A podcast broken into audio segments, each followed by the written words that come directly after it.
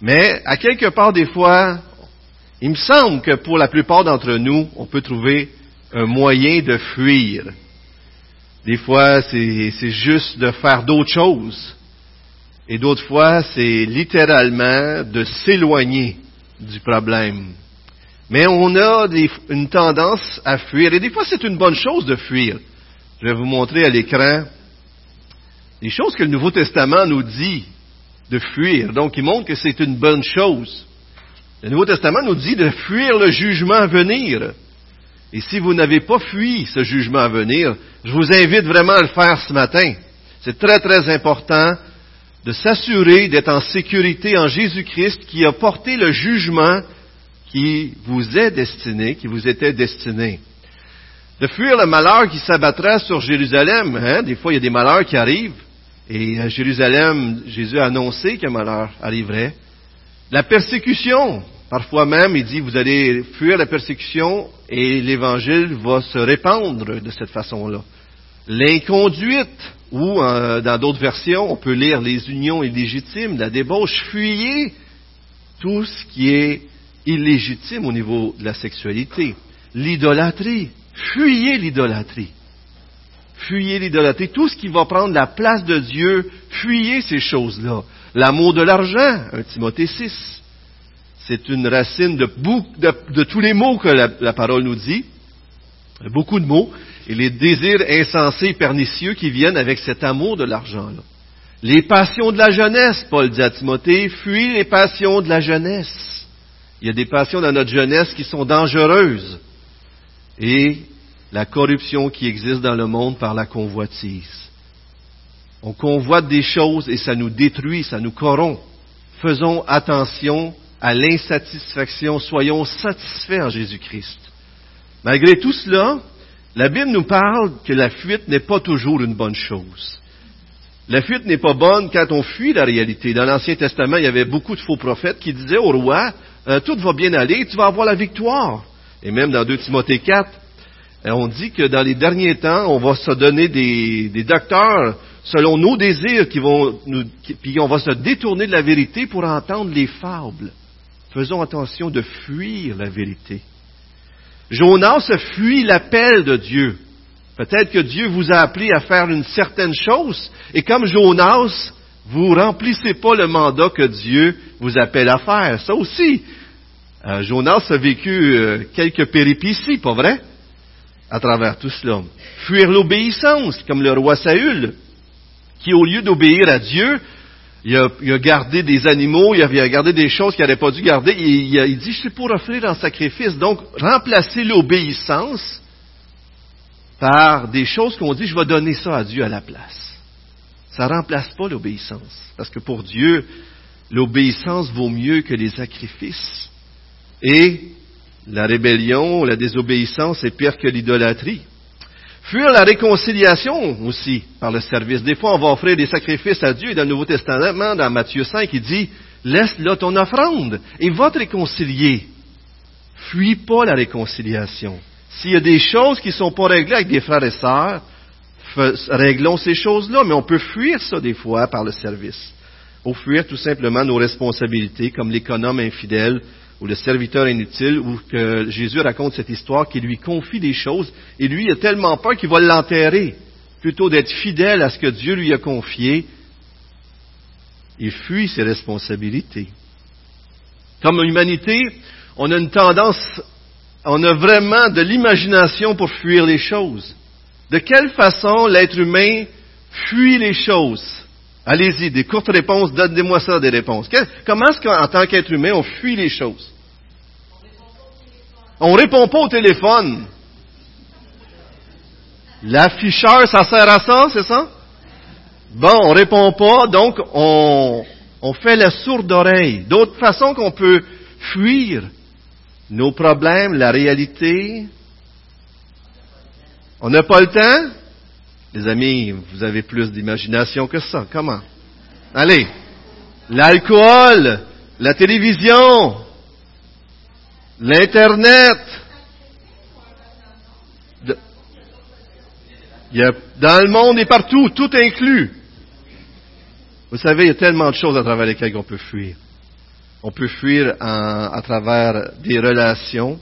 On, fuit d'une relation à, une autre, à une autre pour pas guérir des relations. Pas vrai? Des fois, on a, on a quelque chose de brisé et on fuit d'une relation à l'autre. On peut fuir à travers la sexualité, la romance, dans des livres, dans des films. On peut fuir à travers les médias, comme on a parlé, la nourriture, les passe-temps, le travail. On va finir plus tard ce soir. C'est drôle, tu finis toujours plus tard. Pourquoi tu ne reviens pas à la maison? C'est pas bon, ça, hein? Qu'est-ce que le mari fuit? La vaisselle! Ah! Voyez-vous? Je pense que Normand et Hélène vont avoir une discussion. Ah, c'est Jonathan qui a dit ça, ok. C'est pas moi qui l'ai dit, là. Mais on fuit toutes sortes de choses, et vous savez, dans le monde, une des choses de façon qu'on fuit, c'est la fête. On fête. On fête pour oublier. On fête, on fête, on fête. C'est le party, il faut fêter. Comme ça, on oublie tout le reste. Et aujourd'hui, on va voir un roi qui fait la fête. Alors que ça n'a aucun sens de faire la fête, il choisit de faire la fête. Il fuit. Et c'est ce qu'on va voir aujourd'hui avec le roi Belshazzar. Et ce roi-là est vraiment... Euh, euh, vous savez, on a parlé de Nebuchadnezzar, le chapitre 4 la semaine passée, aujourd'hui le chapitre 5. Et c'est des rois qui se ressemblent énormément. Les deux rois euh, sont remplis d'orgueil à cause de leur pouvoir royal, Nebuchadnezzar et Belshazzar. Les deux reçoivent personnellement un message divin qui les terrifie. Nebuchadnezzar a une vision, un rêve que Daniel interprète. Et aujourd'hui, on va voir cet autre roi, Belshazzar, qui reçoit une écriture sur un mur par des doigts, des bouts de doigts. Et les deux sont terrifiés. Les deux reçoivent un jugement pour leur orgueil. Mais Nebuchadnezzar réalise qu'il est orgueilleux et il réduit comme une bête, il devient comme une bête. On en a parlé la semaine passée. L'orgueil nous rend comme une bête. S'éloigner de Dieu nous rend comme une bête. Et il s'humilie, donne gloire à Dieu, est restauré à l'inverse de ce qu'on va voir aujourd'hui avec Belshazzar. La semaine passée, on a parlé de l'orgueil, et cette, semaine, c'est comme si c'était un chapitre qui est aussi uni à, cet orgueil, à cette humilité-là. Et la semaine passée, on a dit que l'orgueil, c'est s'approprier les choses. C'est qu'on se fait l'auteur des choses.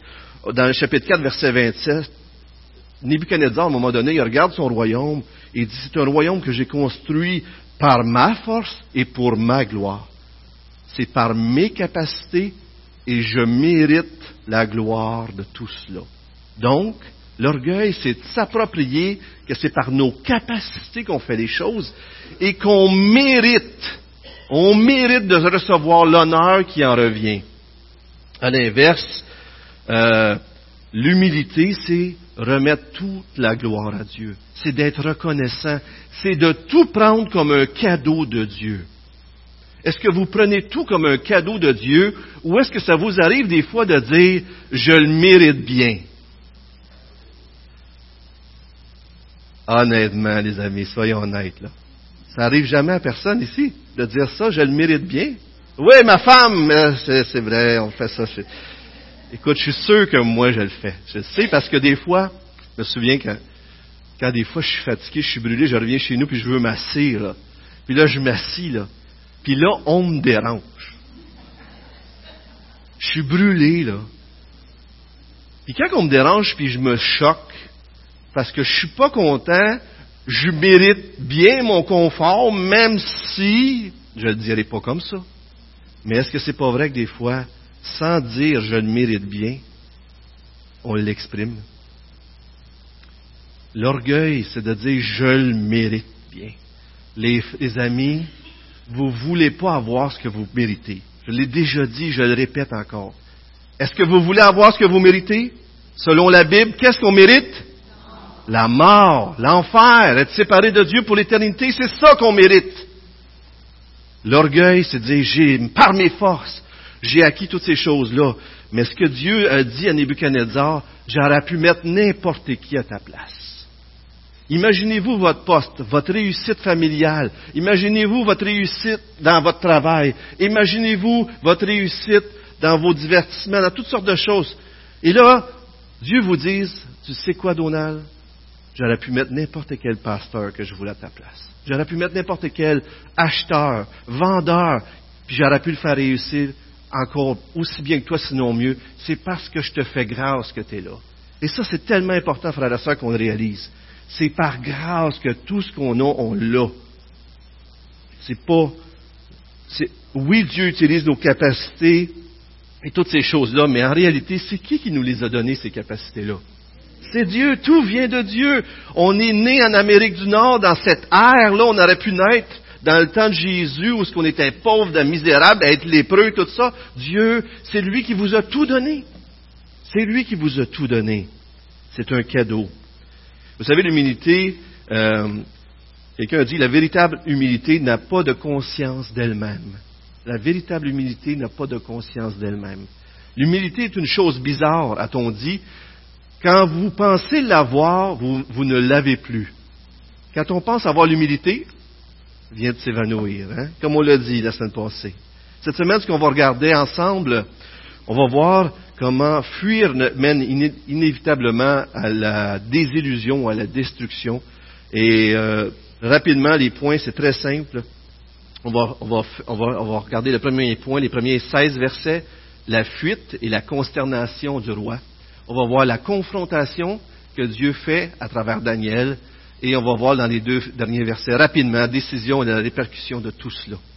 Mais j'étais pour lire à ce point-ci le texte mais je pense que c'est important qu'on comprenne le contexte de ce qui arrive avec Belshazzar. C'est un roi qui a régné euh, longtemps après Nebuchadnezzar. Si on regarde les années, Nebuchadnezzar est mort en 562. Et ce qui arrive, arrive 23 ans, euh, les événements qu'on va lire aujourd'hui arrivent 23 ans après la mort de Nebuchadnezzar. Donc, le chapitre 4 au chapitre 5 est vraiment une grande tranche euh, d'histoire qui a tourné. Il y a quatre rois qui ont régné. Et Belshazzar euh, est le fils du roi en place. Donc, dans les, inscriptions, que les, historiens ont trouvées, ils ne trouvaient pas Belshazzar jusqu'à dernièrement, ce qui est drôle parce qu'ils disaient, ah, la Bible n'est pas correcte. Et c'était le roi Nabonidus qui régnait. C'était le quatrième après Nebuchadnezzar. Mais à un moment, ils ont découvert, pas si longtemps dernièrement, une inscription, quelqu'un est tombé sur une, chose de, de babylonien, là, et c'était écrit le nom de Belshazzar, justement, qui était le fils et qui régnait en co-régence avec son père. Et fait que là, la Bible était encore démontrée comme étant réelle.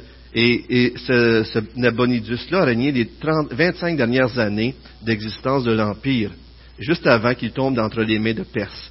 Donc, euh, Nabonidus était un roi qui aimait beaucoup voyager. Et ce qu'il a fait, c'est qu'il a mis son fils en co-régence avec lui pour régner.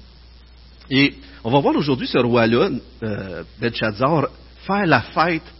Mais, si tu penses qu'il fait juste la fête, ça ne donne pas tout le contexte. C'est pour ça que ce que je veux que vous compreniez, c'est que la fête arrive le soir de la chute de Babylone, alors que les Perses, les Mèdes et les Perses sont en train d'assiéger la ville. Alors qu'ils sont attaqués, le roi fait la fête. Voyez-vous que ça change toute la façon de lire le texte? C'est énorme. Parce que vous allez voir à la fin du texte, la nuit même, Belshazzar est, est, mis à mort et les, les Mèdes et les Perses prennent le contrôle de tout le royaume. Alors, le, roi Belshazzar se confiait dans les fortifications de la ville de Babylone. Il y avait beaucoup d'assurance probablement. Mais écoutez bien ceci. La ville était de 60 000 de circonférence. M'excuse, j'aurais dû le mettre en kilomètres, mais en tout cas, c'est grand. Le mur lui-même était de 150 pieds de haut et 87 pieds d'épaisseur, la muraille de Babylone. Quatre chars pouvaient circuler côte à côte au sommet du mur. C'est comme une autoroute. Quatre chars pouvaient circuler le haut de ça. Euh, alors c'était énorme. Autour du mur se trouvait un fossé de 30 pieds d'eau. La ville était considérée comme imprenable. Un commentateur, disait que la ville avait pour 20 ans de nourriture entre leurs mains. Vous vous souvenez des jardins suspendus dans tout ça? C'était une ville avec... Euh, alors, puis il y avait un canal d'eau qui franchissait la ville dans, son, centre, qui alimentait la ville d'eau fraîche, et ça venait de l'Euphrate. Et selon l'historien grec Hérodote, l'armée perse qui a attaqué Babylone a creusé un autre canal pour dévier ce courant d'eau-là, et la nuit même, ils ont bloqué l'eau qui rentrait dans la ville. L'eau a été détournée et l'armée de Perses et des Mèdes et des Perses ont rentré par le lit de la rivière pour attaquer la ville. C'est ça qui est en train d'arriver là, pendant que lui fait la fête. Lui, est là, il fait la fête, tout va bien, moi je suis sûr de tout ce qui, va, ce qui arrive, il n'y a pas de problème. C'est soit par la peur ou soit par une confiance extrême, mais cette ville qu'on pensait imprenable a été prise. Et c'est pour ça qu'aujourd'hui, je vous, parle de, fuite. Parce que des fois, on pense en être en sécurité en fuyant, et pourtant, c'est, c'est vraiment dangereux de fuir la réalité, de ne pas faire face. J'aimerais vous inviter à prier avec moi, si vous voulez bien. Seigneur, on te remercie pour ta parole, merci pour l'histoire qui confirme, et même cette découverte récente qui a fait en sorte que la Bible, encore une fois, a été démontrée comme vraie. Seigneur, on veut te demander ta grâce ce matin, que tu nous fasses réfléchir sur quelle façon nous avons tendance à fuir. Et peut-être certaines personnes sont ici ce matin et fuient, et fuient, te fuis toi, Seigneur. J'aimerais te demander, Seigneur, que tu puisses nous éclairer et nous parler ce matin. Seigneur, euh, passe par-dessus euh, la faiblesse, Seigneur, de, de, tes serviteurs et parle à nos cœurs. Parle-nous, Seigneur, pour qu'on puisse comprendre ce que tu veux nous dire par ce récit de Belshazzar. Au nom de Jésus-Christ, on te prie. Amen. Alors, lisons ensemble les 16 premiers versets de, euh, de ce récit frappant en se souvenant de ce que je viens de vous dire. Daniel 5, et si vous n'avez pas une copie des Écritures, prenez le temps de m'écouter si vous voulez bien. Le roi Belshazzar donna un grand festin à ses hauts fonctionnaires au nombre de mille, et il but du vin en leur présence. Sous l'effet du vin, Belshazzar ordonna qu'on en apporte les coupes en or et en argent que son prédécesseur, Nebuchadnezzar, avait enlevées du temple de Jérusalem. C'était afin que le roi et ses hauts fonctionnaires, ainsi que ses femmes et ses concubines, s'en servent pour boire. On apporta alors les coupes en or qui avaient été enlevées du temple de la maison de, de, Dieu à Jérusalem. Et le roi, ses hauts fonctionnaires, ses femmes et ses concubines les utilisèrent pour boire. Ils burent du vin et ils célébrèrent les dieux en or, en argent, en bronze, en fer, en bois et en pierre. À ce moment-là apparurent les doigts d'une main humaine et ils écrivirent devant le chandelier sur le plâtre du mur du palais royal. Le roi vit cette partie de main qui écrivait. Il changea alors de couleur, terrifié par ses pensées.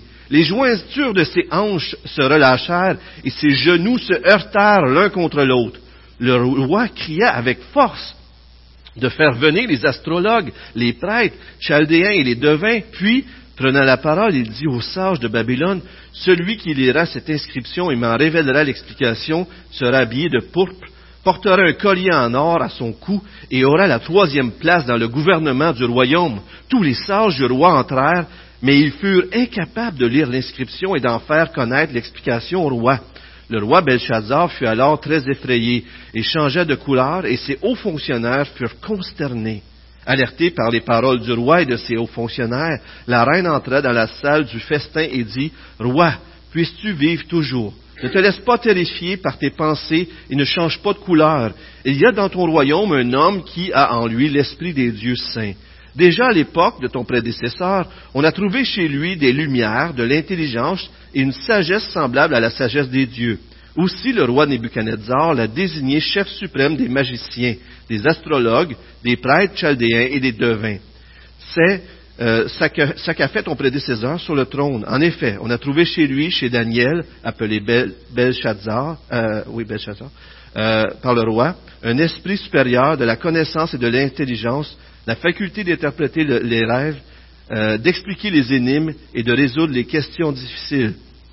Que Daniel soit donc convoqué et il révélera l'explication. Alors Daniel fut conduit devant le roi. Le roi s'adressa à lui, Es-tu Daniel, l'un des exilés de Juda que mon prédécesseur sur le roi a fait venir de Juda? J'ai appris à ton sujet que tu as en toi l'Esprit des dieux et qu'on trouve chez toi des lumières, de l'intelligence et une sagesse extraordinaire. On vient d'amener devant moi les sages, les astrologues, afin qu'ils lisent cette inscription et m'en fassent connaître l'explication. Mais ils n'en ont pas été capables de révéler l'explication des mots. J'ai appris que tu peux donner des explications et résoudre des questions difficiles. Maintenant, si tu peux lire cette inscription et m'en faire connaître l'explication, tu seras habillé de pourpre, tu porteras un collier en or à ton cou et tu auras la troisième place dans le gouvernement du royaume. On comprend l'idée on arrête ici pour l'instant. On comprend l'idée de troisième place quand on comprend que c'est à son père Nabonidus qui régnait, que lui était co-régent. Et la troisième place, donc, c'était la plus grande place après ceux qui régnaient euh, euh, à, ce moment-là. Donc, les deux gros problèmes que ce roi-là fait, c'est que dans l'agenda, dans, le calendrier euh, de Babylone, il y avait une fête pour, les, pour leur Dieu à ce moment-là, et lui décide de faire cette fête-là pareil. Et il décide de fêter en grand. C'est comme s'il veut démontrer, soit fuir sa peur, ou soit essayer de démontrer qu'il n'y a pas de problème, tout va bien, tout est au contrôle, on est au contrôle, et même si on est, il y a de l'armée ennemie qui est là, qui essaie de, nous prendre, on est en sécurité ici à Babylone, personne ne peut nous faire du mal. Donc il choisit de fêter, première grande folie qu'il a fait, alors qu'il est en guerre, il est insouciant. La deuxième grande folie qu'il fait, c'est sous l'effet du vin. Vous savez, le vin a un impact sur les gens. Et euh, par superstition, on aurait pu dire à un moment donné, ben voyons donc, tu prends pas des coupes d'un autre Dieu pour célébrer tes dieux. Mais ce qu'il fait, lui, c'est qu'il prend les coupes qui avaient été amenées par Nebuchadnezzar du temple de l'Éternel, du Dieu vivant, du Dieu du ciel et de la terre. Il prend ces coupes-là pour boire à la santé de ses propres faux dieux. C'est de la folie complètement quand tu y penses. Là, c'est comme c'est complètement fou. Mais vous savez, le vin, la fuite, on prend du vin, souvent est dit comme si ça nous donnerait du courage. Mais c'est un genre de courage aveugle, là. Et ça nous fait souvent perdre la raison et oublier nos problèmes, nos peurs, tout ça. Alors lui, il prend du vin, puis à un moment donné, là, comme ça arrive souvent dans des situations de fête, de festivité, des fois on dépasse, on va trop loin, pas vrai? Et c'est ce qui arrive ici, c'est le sacrilège, il va trop loin. La Bible dit ne pas être rempli de vin, mais d'être rempli du Saint-Esprit. Et vous savez ce qui est intéressant, c'est que lorsqu'on est rempli du Saint-Esprit, on est courageux, mais pas parce qu'on ne comprend pas, puis qu'on oublie, puis qu'on est rendu insensé. On est courageux parce qu'on voit par la foi le vrai Dieu qui est, avec nous, le vrai Dieu qui nous éclaire et qui nous donne sa vérité. Donc, ici, il n'est pas rempli du, Saint-Esprit, il est rempli de vin. et la réalité, c'est qu'il va trop loin. Et, c'est vraiment de l'orgueil, de l'arrogance et du mépris. Et il cherche probablement fuir quelque chose. Il veut probablement sortir euh, de, de l'ombre de son ancêtre Nebuchadnezzar qui, qui avait rendu gloire à Dieu, parce qu'on va voir un peu plus loin que Daniel lui dit, tu savais toutes ces choses, tu savais ce que Nebuchadnezzar a vécu, puis tu le fais pareil. Alors il veut montrer probablement qu'il est quelqu'un, mais ça ne marche pas tout. Parce qu'à un moment, il va être confronté et on va voir, et on a vu qu'il a eu peur, il était terrifié. C'est intéressant de voir les premiers versets, l'assurance que le roi a. Il prend les coupes et les, versets 5 à 9 où il est rendu terrifié devant l'écriture, devant la parole de Dieu, si on veut le dire de même. Il est terrifié et tous ces, sages sont sans force devant l'écriture, devant la parole de Dieu. Et euh, là arrive, va arriver Daniel et c'est là qui va faire toute une différence. La fuite, habituellement, c'est pour fuir quelque chose. Pour vrai, on fuit, donc on fuit quelque chose. Et c'est souvent pour faire face à la réalité. Je lisais un article euh, euh, qui, à propos d'une entrevue avec Eliane Gagnon. Peut-être les plus jeunes connaissent Eliane Gagnon. Elle a joué dans Ramdam. Alors, c'est une, jeune femme. Qui a été vécu, qui a vécu pendant 20 années dans la consommation parce qu'elle fuyait. Elle dit ceci, écoutez bien ceci. Je pensais, qu'en fuyant, j'allais trouver le bonheur. Je pensais qu'en fuyant, j'allais trouver le bonheur. Pour elle, c'était une quête de liberté et de bonheur. La fuite est souvent une quête de liberté et de bonheur dans notre tête. Elle avait vécu l'abandon de son père et elle vivait ça comme un vide à combler. Un vide à combler un lien affectif, bien sûr. Elle dit quelque chose aussi d'intéressant, et lorsqu'on commence à consommer, on arrête de grandir émotionnellement et probablement spirituellement. Quand tu fuis, il n'y a plus d'évolution.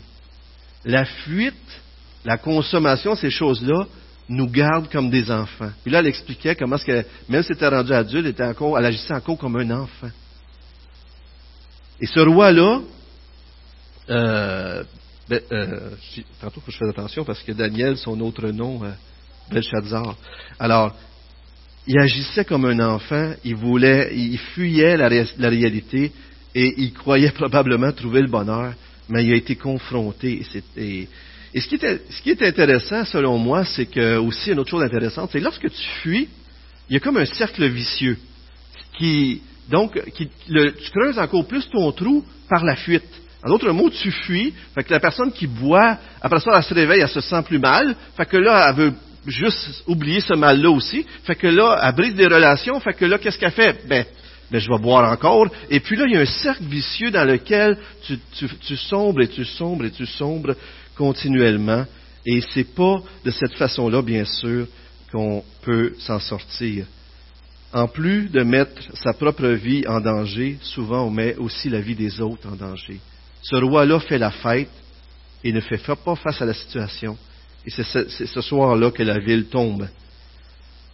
Et ce qui est très important qu'on se souvienne, c'est que peu importe qu'on fuit, on va inévitablement faire face à la réalité de notre vie, de notre échec, de notre sentiment de ne pas avoir de valeur, d'importance, de nos problèmes qui sont devant nous.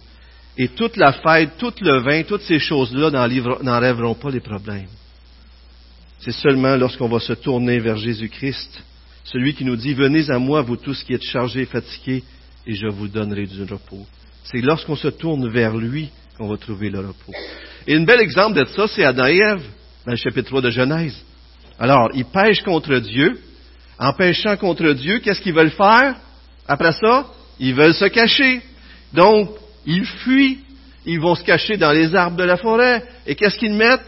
ils mettent des feuilles de figuier. Est-ce que ça cache bien les feuilles de figuier? Dieu ne le croit pas, pas vrai?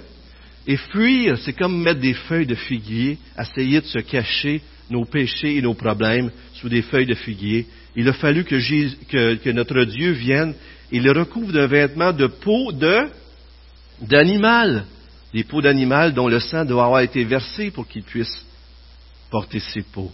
En attendant, que le Seigneur nous revête de Jésus-Christ. Alors, Caïn et Abel tout de suite après, et Caïn a fui, et je pense que l'humanité fuit Dieu depuis ce jour. Et Jésus-Christ, Dieu en Jésus-Christ nous invite d'arrêter de fuir et de retourner à lui. Lisons les versets suivants, si vous voulez bien, à partir du verset 17 jusqu'au verset 28. Alors, Daniel arrive Daniel répondit devant le roi, garde tes dons. Alors, le roi voulait lui donner tout plein de dons, mais lui, il dit, garde tes dons pour toi et accorde tes récompenses à un autre. Je lirai néanmoins l'inscription au roi et je lui en ferai connaître l'explication. Roi, le Dieu très haut avait donné à ton prédécesseur Nebuchadnezzar la royauté, la grandeur, la gloire et la majesté. À cause de la grandeur qui lui avait été donnée, tous les peuples, les nations, les hommes de toutes les langues tremblaient et avaient peur devant lui. Le roi faisait mourir ceux qu'il voulait et laissait la vie à ceux qu'il voulait. Il donnait une position élevée à ceux qu'il voulait et il abaissait ceux qu'il voulait. Cependant, lorsque son cœur s'est rempli d'orgueil et que son esprit s'est obstiné jusqu'à l'arrogance, il a été précipité de son trône royal et dépouillé de sa gloire. Il a été chassé du milieu des hommes. Son cœur est devenu semblable à celui des bêtes et il, a habité avec les ânes sauvages. On lui a donné de l'herbe à manger comme au bœuf et son corps a été trempé de la rosée du ciel, et ce jusqu'à ce qu'il reconnaisse que le Dieu très haut domine sur toute royauté humaine et la donne à qui il le désire. Vous voyez le refrain du chapitre 4 revenir ici. Verset 22. Et toi, Belshazzar, son successeur, tu, ne t'as pas humilié ton cœur alors que tu savais tout cela.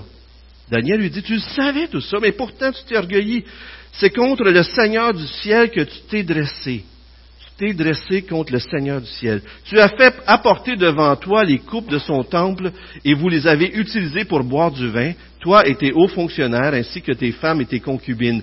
Tu as célébré les dieux en argent, en or, en bronze, en fer, en bois et en pierre, qui ne voient pas, qui n'entendent pas et qui ne savent rien.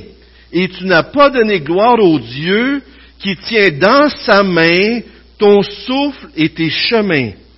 C'est pourquoi il a envoyé cette partie de main qui a tracé cette inscription. Voici l'inscription qui a été tracée. Comptez, comptez, pesez et divisez. Et voici l'explication de ces mots. Comptez, Dieu a fait les comptes de ton règne et il, y a mis fin.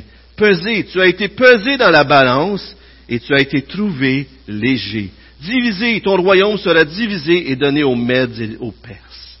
Daniel a une assurance incroyable. C'est vraiment, tu regardes euh, le roi qui tremble, les, sages qui sont consternés. Daniel arrive, c'est un homme d'environ 80 ans et peut-être plus à ce moment-là. Vous, vous, pensez vieux? Dieu veut vous utiliser encore aujourd'hui. Regardez Daniel, comment c'est beau. À 80 ans, puis la semaine prochaine, encore Daniel dans la fosse au lion, avec Martin. Il est 80, 90 ans à ce moment-là, c'est fou, là. Vous savez qu'ils ont été déportés 70 ans et Daniel est arrivé au début de la déportation, il était jeune, et il est encore là. Et Dieu l'utilise, et il confronte le roi, et il a tellement d'assurance dans la parole de Dieu qu'il lui dit les choses en pleine face. Frères et sœurs, avez-vous déjà réalisé que Dieu tient dans sa main ton souffle et tes chemins?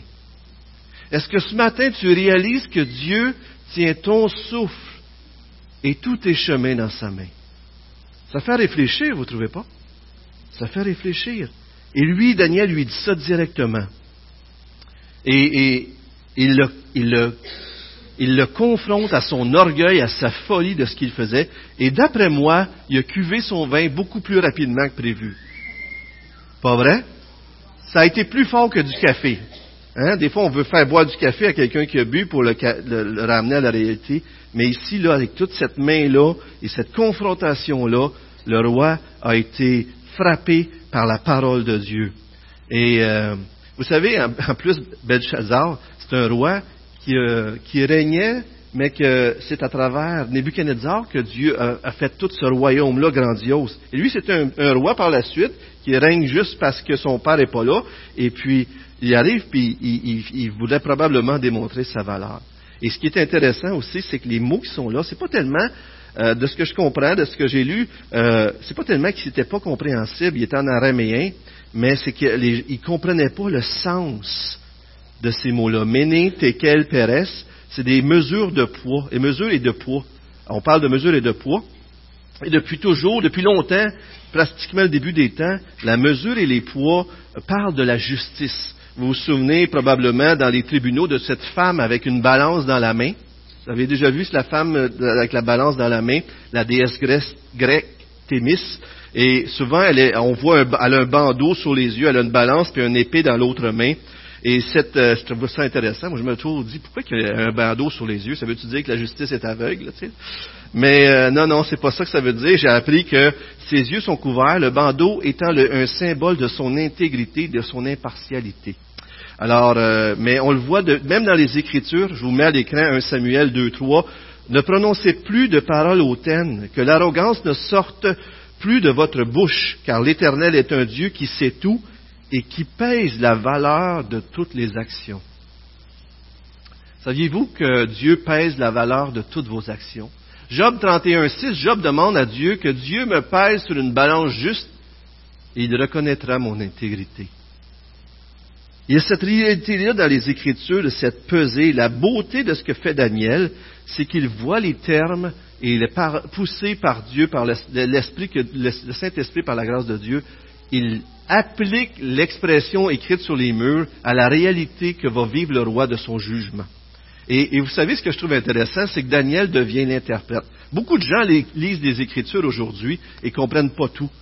Mais souvent, Dieu veut vous, vous utiliser comme des Daniels qui font le lien entre la parole de Dieu et la vie des gens. Et ça, c'est quand même très intéressant. Donc, à cet âge si avancé, Daniel continue d'être l'instrument. Et ce qui est intéressant, c'est que d'un point de vue extérieur, on rit du roi qui est sur le trône, de ce qui se passe pour lui. Ben, on rit. C'est pas très drôle, là. Mais on est impressionné par le Daniel qui se tient avec cette assurance et cette force et ce calme malgré son âge avancé. David Helms a dit que nous ne devrions pas être impressionnés par la statue d'une personne. Ce qui arrive souvent dans notre cas, dans notre monde, le statut nous impressionne, mais nous devrions l'être par le caractère d'une personne. Le statut dans ce monde est éphémère, tandis que le caractère chrétien est éternel. Donc, Daniel dit, ce qui est intéressant, c'est qu'il veut aucune récompense. Et certainement qu'il voulait que seul Dieu reçoive la gloire. Il voulait certainement avoir rien à faire avec ce roi-là. Mais Daniel croit plus à la parole de Dieu qu'à la réalité que ce roi-là pourrait le faire mourir.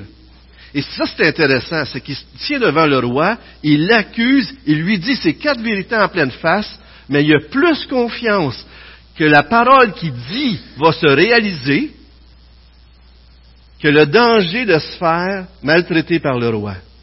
Alors à ce point-là, il est devant le roi, puis tout n'est pas arrivé, là. C'est en train de se faire peut-être. Mais Daniel fait juste dire ce qui va arriver. Donc, ce n'est pas arrivé.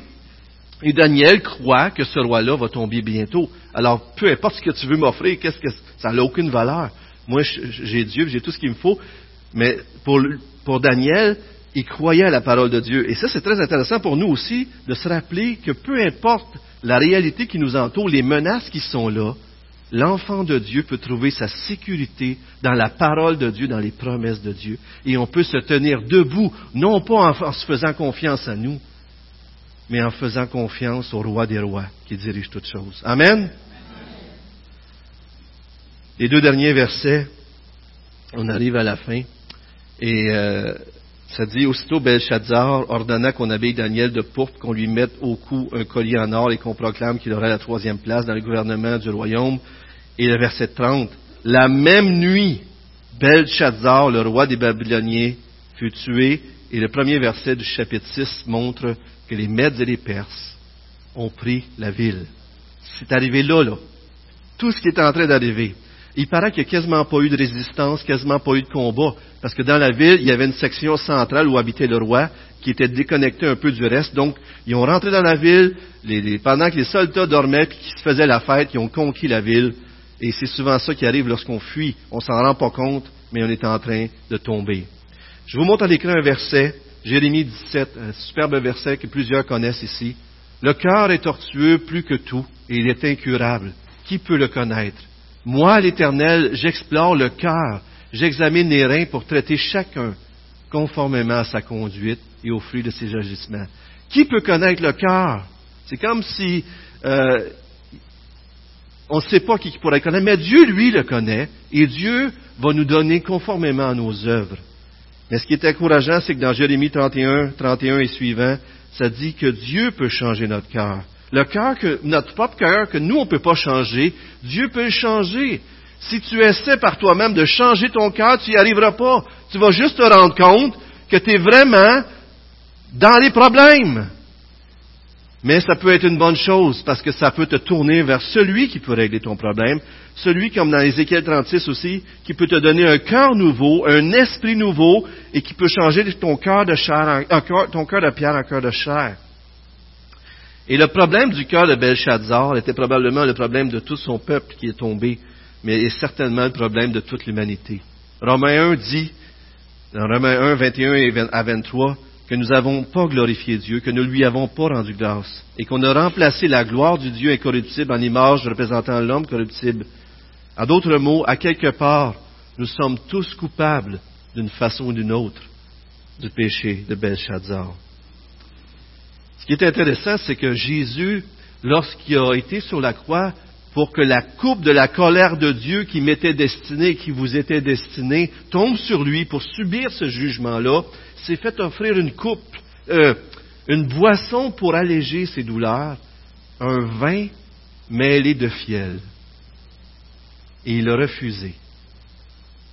Il a refusé de boire cette coupe-là pour que nous puissions aujourd'hui être libérés de la colère à venir, de cette colère qui est tombée sur Belshazzar, qui nous était destinée, elle est tombée sur Jésus-Christ. Et aujourd'hui, parce que Jésus a été sur cette croix, on, peut avoir le courage de faire face à, nos, à, nos, problèmes. Mais ce que je voulais terminer avec, c'est l'idée du doigt, l'idée du doigt écrit sur les murs. Et c'est très intéressant parce que euh, on on peut, on peut s'imaginer que derrière les doigts, c'est Dieu qui est en train d'écrire. Comme dans la Bible, lorsque vous lisez la Bible, vous lisez la parole de Dieu, mais derrière cette parole-là, il y a le Dieu de la parole qui vous parle. Il y a le Dieu qui agit dans votre vie, qui peut, celui à qui on devra rendre compte. Mais ce qui est très, intéressant, c'est que dans le Nouveau Testament, si vous cherchez cette expression-là, elle revient une fois. Il y a, il y cet fameux épisode euh, qui parle de doigt, où ce que la femme adultère est poursuivie par des gens qui veulent la lapider, ils l'amènent à Jésus, puis ils disent, euh, qu'est-ce que tu veux qu'on fasse de lui? Alors Jésus, vous souvenez-vous ce qu'il fait? Il se penche, puis il écrit dans le sable. On n'a jamais su c'est quoi qu'il écrit, hein? C'est pas écrit, mais il écrit dans le sable. Puis tout de suite après, il dit que celui qui n'a jamais péché lance le premier la pierre. Mais, en tout cas, on pourrait regarder ça, mais le point, l'expression, la seule place que l'expression le doigt de Dieu revient dans le Nouveau Testament, c'est dans Luc 11. Dans Luc 10, Jésus envoie ses disciples et dit euh, prêchez la parole, guérissez les malades, chassez les démons. Et dans Luc, euh, alors les disciples reviennent, ils sont tellement contents tout cela. Et tout de suite dans Luc 11, euh, dans le passage de Luc 11, 20, c'est là que ça vient. Jésus chasse un démon. Donc, les disciples ont fait ce que Jésus leur avait donné de, faire. Et dans, dans Luc 11, Jésus chasse un démon, puis les gens disent c'est par le prince des démons, Bézébul, que tu chasses les démons. Fait que là, Jésus leur dit, ben, si moi je le chasse par le prince des démons, comment vos disciples le font-ils? Et puis là, il dit, mais si c'est par le doigt de Dieu, vous l'avez à l'écran, mais si c'est par le doigt de Dieu que moi je chasse les démons, le royaume de Dieu est donc parvenu jusqu'à vous. Dieu était là en Jésus-Christ et écrivait pour que les gens puissent être recevoir le message. Et Earl Alice fait le lien et il explique qu'aujourd'hui, Dieu écrit sur le mur à travers ses enfants qu'il envoie et à travers son peuple. Comme Jésus avait envoyé ses disciples prêcher la parole, faire du bien aux gens, etc. Et, et c'était les moyens qu'il utilisait pour emmener les gens à prendre conscience de leurs péchés et à être transformés.